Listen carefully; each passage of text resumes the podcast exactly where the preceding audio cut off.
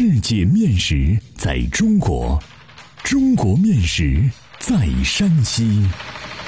两千多年的可考历史，孕育出独特的三晋饮食文化。面食展现了山西人的睿智巧思，蕴含了深厚的人文底蕴。道不尽的面食文化，说不完的舌尖美味。百集系列广播节目《山西面道》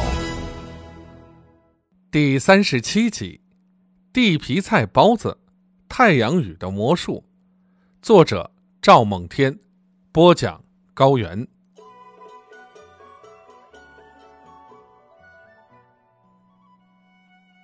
我的家乡晋西北有一种野生菌，叫地皮菜。这一只有太阳雨下过之后才生长的东西，形状与木耳有点相似，颜色碧绿碧绿的，如同翡翠般透明。若拿一朵放在手心里，迎着太阳光去看，水嫩欲滴。晋西北人喜欢食用这种野生菌。每年夏天阵雨过后，就会去田野捡拾很多回来，蒸成包子吃稀罕。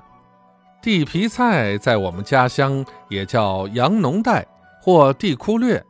老人们的解释是：羊儿吃草时留在草地上的鼻涕干后，再经雨打湿胀发起来的。地皮菜过分的进水，就会软化成半流体。像羊鼻涕一样，大概这就是老人们牵强附会的根据。虽然这一解释是站不住脚的，但地皮菜的确跟羊有关，叫地窟略就很有道理。窟略是蒙古语库伦的音译词，意思是围起来的草场供放牧。围起来的草场放什么牧？当然是羊了。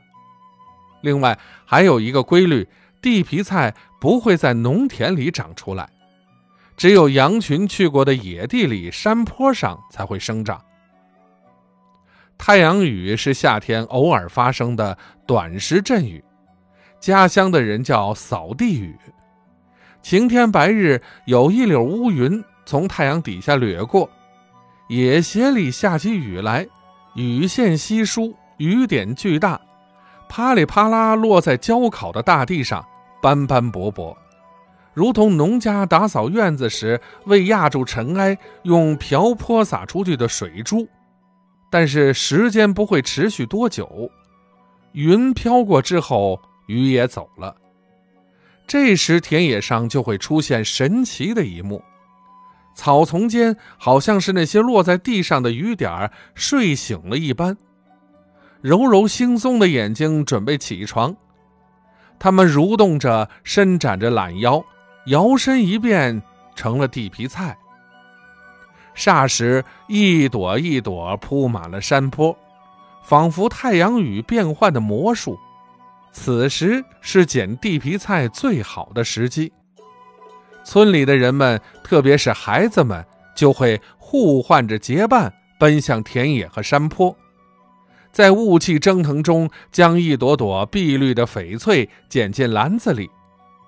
他们争抢着，比赛着，生怕自己捡的少了。地皮菜的生长的确是神奇的，雨太大太密，就会将长出来的地皮菜浸湿打烂冲走；太小太少，则因水分不够，不会长出来。只有在炎热夏季的正午或午后一段时间里有短暂的阵雨时，他才相约而来。地皮菜长出来后，如果是连阴雨一直下个不停，它们就会软化成流体，粘贴在地面上，让人拾不起来，然后集体消失。地皮菜捡回来，倒在笸箩里，摊得薄薄的。先要捡择去里面的柴梗和杂草，再用清水淘洗去泥沙才能食用。清洗时动作要快捷，浸在水里的时间尽量要短，以防浸泡时间长了而浓化。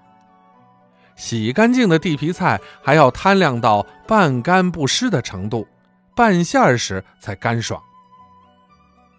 地皮菜准备好后，就可以蒸制地皮菜包子了。吃地皮菜包子，总给人一种急切的期待，特别是孩子们总是盼呀盼的，希望和好的面团快快发酵，快快的变成热腾腾的包子。蒸制地皮菜包子和蒸制其他包子一样，待面团发酵后，要搭减综合酸度。揉至光滑利手、富有弹性时，即可包馅儿制作。地皮菜包子馅儿的调制非常简单，不需要将地皮菜剁碎，在地皮菜里放入适量的盐、花椒面和葱花之后，再调入适量植物油拌匀就 OK 了。上笼蒸制不必细说，用地皮菜做馅儿。蒸制成烫面蒸饺也很好吃，配上蒜醋风味更浓。蒜醋里不要忘了滴些香油。蒸熟的地皮菜包子白白胖胖、热乎乎的，咬一口，皮儿蓬松绵软，馅儿咸香鲜嫩，让人有一种久违的激动。地皮菜包子吃起来非常鲜美。地皮菜除了能蒸包子和蒸蒸饺外，还可调凉菜吃。做法是在洗净的地皮菜里放适量的盐和葱花，再呛上花椒油，调入老陈醋拌匀即可，是一款不可多得的下酒菜。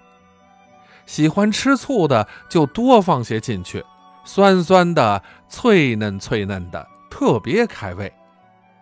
捡拾回来的地皮菜吃不了，可以晒干储藏起来，留在冬天和春天里食用。冬天里蒸制的地皮菜包子叫干地皮菜包子，是将干的地皮菜用水泡发后，配上粉条、鸡蛋、黄花菜等蒸制的，是另一种口味。干地皮菜包子现在在太原有许多酒店经营。